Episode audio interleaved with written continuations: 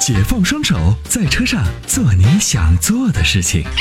Rock 重力手机支架，漂移的过程中，让你的手机稳如泰山。微信关注“参谋长说车”车友俱乐部，回复“手机支架”即可购买。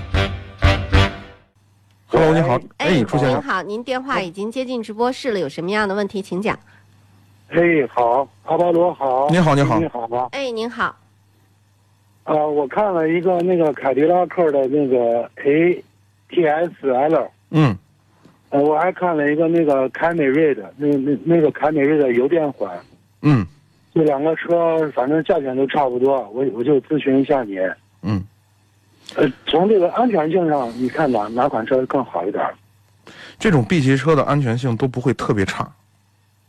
哦，就是 B 级车，它整体的这个框架结构，就整体的这个呃车身的刚性结构，基本上做的都不会太差，这个您不用担心啊。呃，主要呢，您考虑两点，这两个车呢其实蛮有特点的，一个呢就是呃油电混合动力，从动力表现上来说也不弱啊，但是呢，它整个的这个驾驶的这种感觉上来说呢，就就没有这个凯迪拉克的这种感觉这么激进。凯迪拉克呢，这些目前的现在这个 2.0T 啊，调教的很暴力，就是很暴躁，呃，给很多这个去试驾、试乘、试驾的这个呃买车的车友们啊，留下深刻的印象，就动力很澎湃，你会觉得呃特别一踩油门，这个动力输出啊特别给劲。然后另外呢，呃，这个车呢，呃，为了它注重操控，所以你看从它的后排的空间上来说，显然不如凯美瑞的后排空间那么大、那么舒适啊、呃，如果去选这个车的话呢，有两点考虑。第一个呢，就是您对动力的需求有多大，这是第一个问题。第二个问题，您对空间的需求又怎又怎样？啊、就是搞搞清楚这两个关系，我觉得基本上就可以定出来了。另外呢，还有一个就是您每年开的公里数有多长、多远，就在城里开，啊就在城里开。嗯，嗯，公里数大不大？呃，公里数不大，不大。啊、嗯、一公里年就是一万公里吧，一万公里很小，那就那你就可以考虑就是非油电混合动力的车型也是可以考虑的，就看你车重点在什么地方，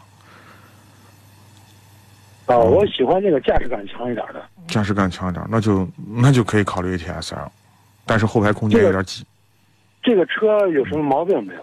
就是后期的维护保养费用很显然要比凯美瑞要高，对对嗯，这个我知道。对，二手车的残值也不如它，对对对对，嗯，哦，这个驾驶感就是比凯美瑞要好一点。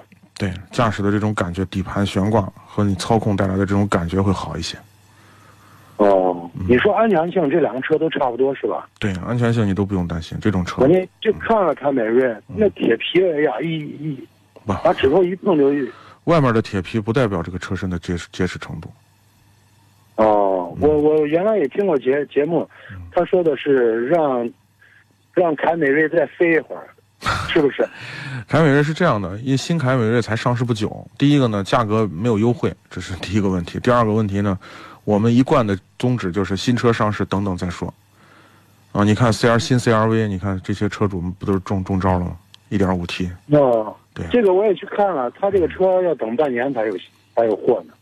你要不着急，那就等一等，等半年。第一，观察它的市场反馈情况、质量怎么样，对吧？嗯，第二呢，刚好这个价格可能半年之后就略微会有松动。哦，嗯，那凯美那个那个凯迪拉克那车也能买是吧？能买，哦，能买没什么毛病，但是也没有什么太大的毛病。有没有就什么硬伤？这个车油耗有点大，能不能达到多少？十二三啊十两？二升，十二升。脚你要开的暴躁一点，就十三升，就这样。哦，嗯好嘞，好嘞，好嘞，谢谢您啊！哎哎，好，不客气啊，感谢参与。嗯嗯，好好好，好，再见。再见啊。嗯，好好。